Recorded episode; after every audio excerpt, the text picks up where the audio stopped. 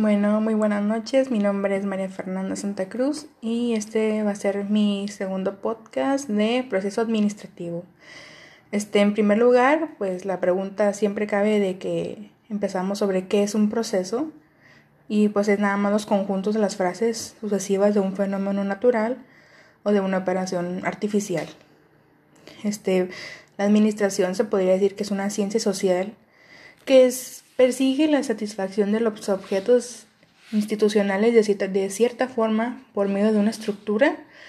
Mm, a través de esto se puede, se puede venir manejando el esfuerzo humano, pero coordinado, porque todo eso tiene que ser entendido y tiene que haber una forma mm, más llevadera que solo se tiene entonces que ajustar más bien. El proceso administrativo es una herramienta y esa es aplicada a las organizaciones para el logro de un objetivo y eh, con esta se satisface sus necesidades lucrativas y sociales principalmente.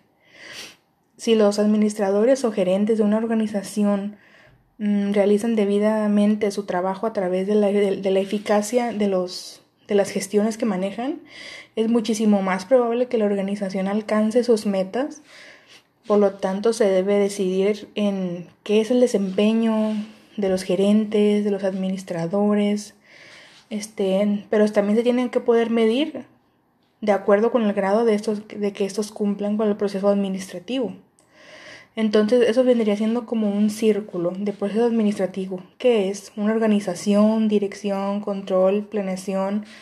Empezando por la organización, las organizaciones siempre cambian el trabajo que los, de que los individuos o los grupos deben de efectuarse este, con los recursos que necesarios para hacerlo. Después de esto se podría decir que sigue una dirección y la dirección es orientada a las labores de las personas.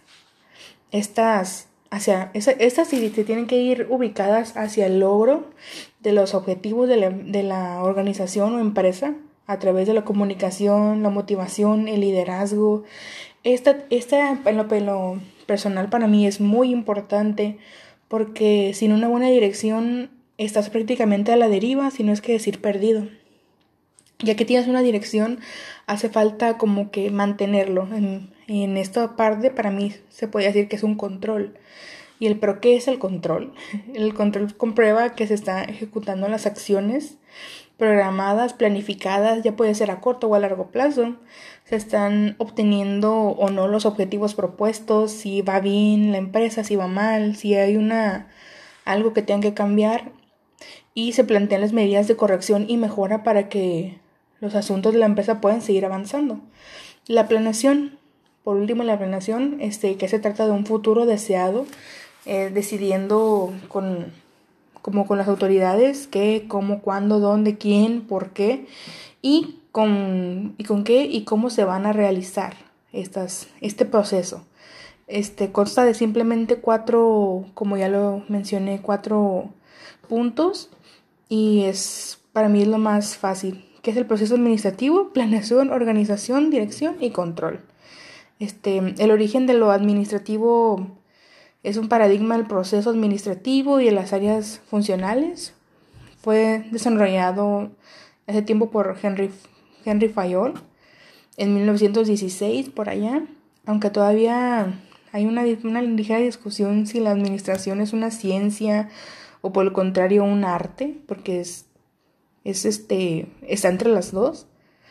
Desde una perspectiva funcional se afirma que la función básicamente o básica de la, de la administración como práctica en, en una empresa. O no, siempre tiene que ser una empresa, simplemente puedes administrar tu vida, puedes administrar este, un negocio, puedes administrar tu tiempo, pero para eso lo anterior aplica de, lo, anterior aplica definir la administración como un proceso que este, requiere de la ejecución de una serie de funciones y Fayol descubrió la actividad administrativa como compuesta de unos de por funciones de planear, organizar, dirigir, controlar y coordinar. Este, las, las etapas de lo administrativo siempre, siempre son muy básicas.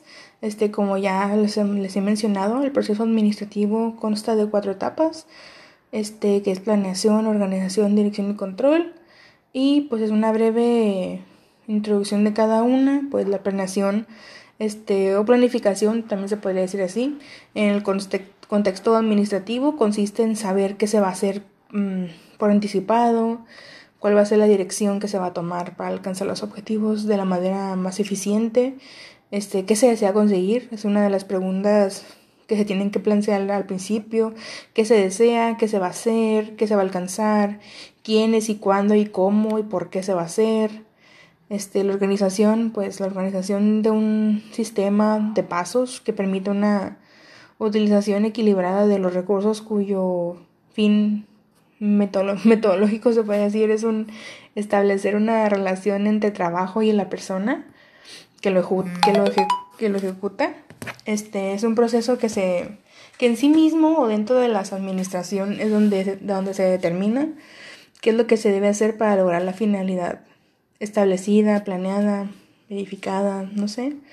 Este, la dirección, la dirección es la función em, que trata a través de las influencias interpersonales, se podría decir, que logra que todos los Mm, todos los involucrados este, en la organización contribuyan en lo que ellos están sumergidos, en lo que ellos este, tienen que hacer. O sea, nadie va a hacer el trabajo de otras personas porque cada quien tiene el suyo.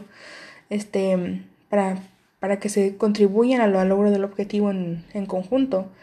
Se ejerce a través de las tres subfunciones que tiene que tiene esta, esta, esta ramificación, que es el liderazgo, la, la, motivación y la comunicación. Y para mí estos tres puntos son muy importantes debido a que el liderazgo este, te ayuda mucho para que tus empleados, para que tus seguidores no, no pierdan el, el camino sobre qué es lo que se quiere llegar a tomar.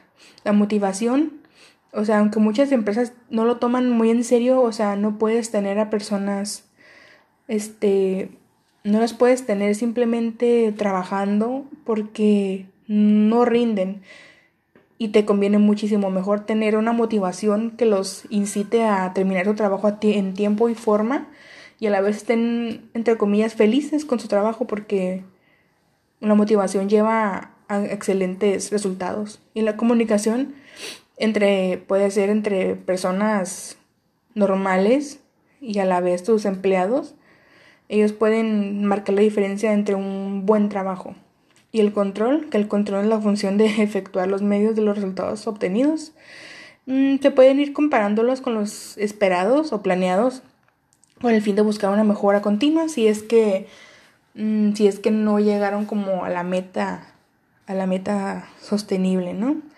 Y el control es la actividad de los seguimientos encaminados y a la corrección de estos este, y existen algunas otras actividades o funciones que han sido adicionales por los diversos autores. Entre ellas tienen como la integración, la prevención y los beneficios del proceso administrativo son bastantes, como una guía, una guía práctica y metodológica para administrar la, la empresa, que es súper importante, porque tienes una guía, porque puedes, este, porque hay un proceso, porque hay administración, porque es súper importante. Sin eso creo que una empresa no puede no puede guiarse. Este, permiten los sistemas a control de la operación continuas, que es, que es este, mantener a la empresa como en marcha sin que se atrase en sus, en sus propias decisiones y que siempre tengan como un aire refrescante sobre las ideas que puede tener. Esto, esto facilita mucho el desarrollo de capacidades y competencias laborales entre las personas que tienes en tu empresa la posibilidad de dirección al darle estrategias y control a quien lo conduce, facultad de análisis en el problema de sus soluciones, o sea, siempre va a haber problemas y uno tiene que saber cómo, cómo zafarse de ellas. Y por último, podría ser um, instrumento importante de organización de las empresas, simplemente con el hecho de poder contar con un plan y una organización, este, son los beneficios que se aplica del proceso administrativo y hay muchísimos más, pero para mí esos son los, los mejores. Y esto fue todo. Esta fue mi, mi pequeño podcast sobre el tema que creo este, tener un poco más de control sobre él. Y muchas gracias por escucharme.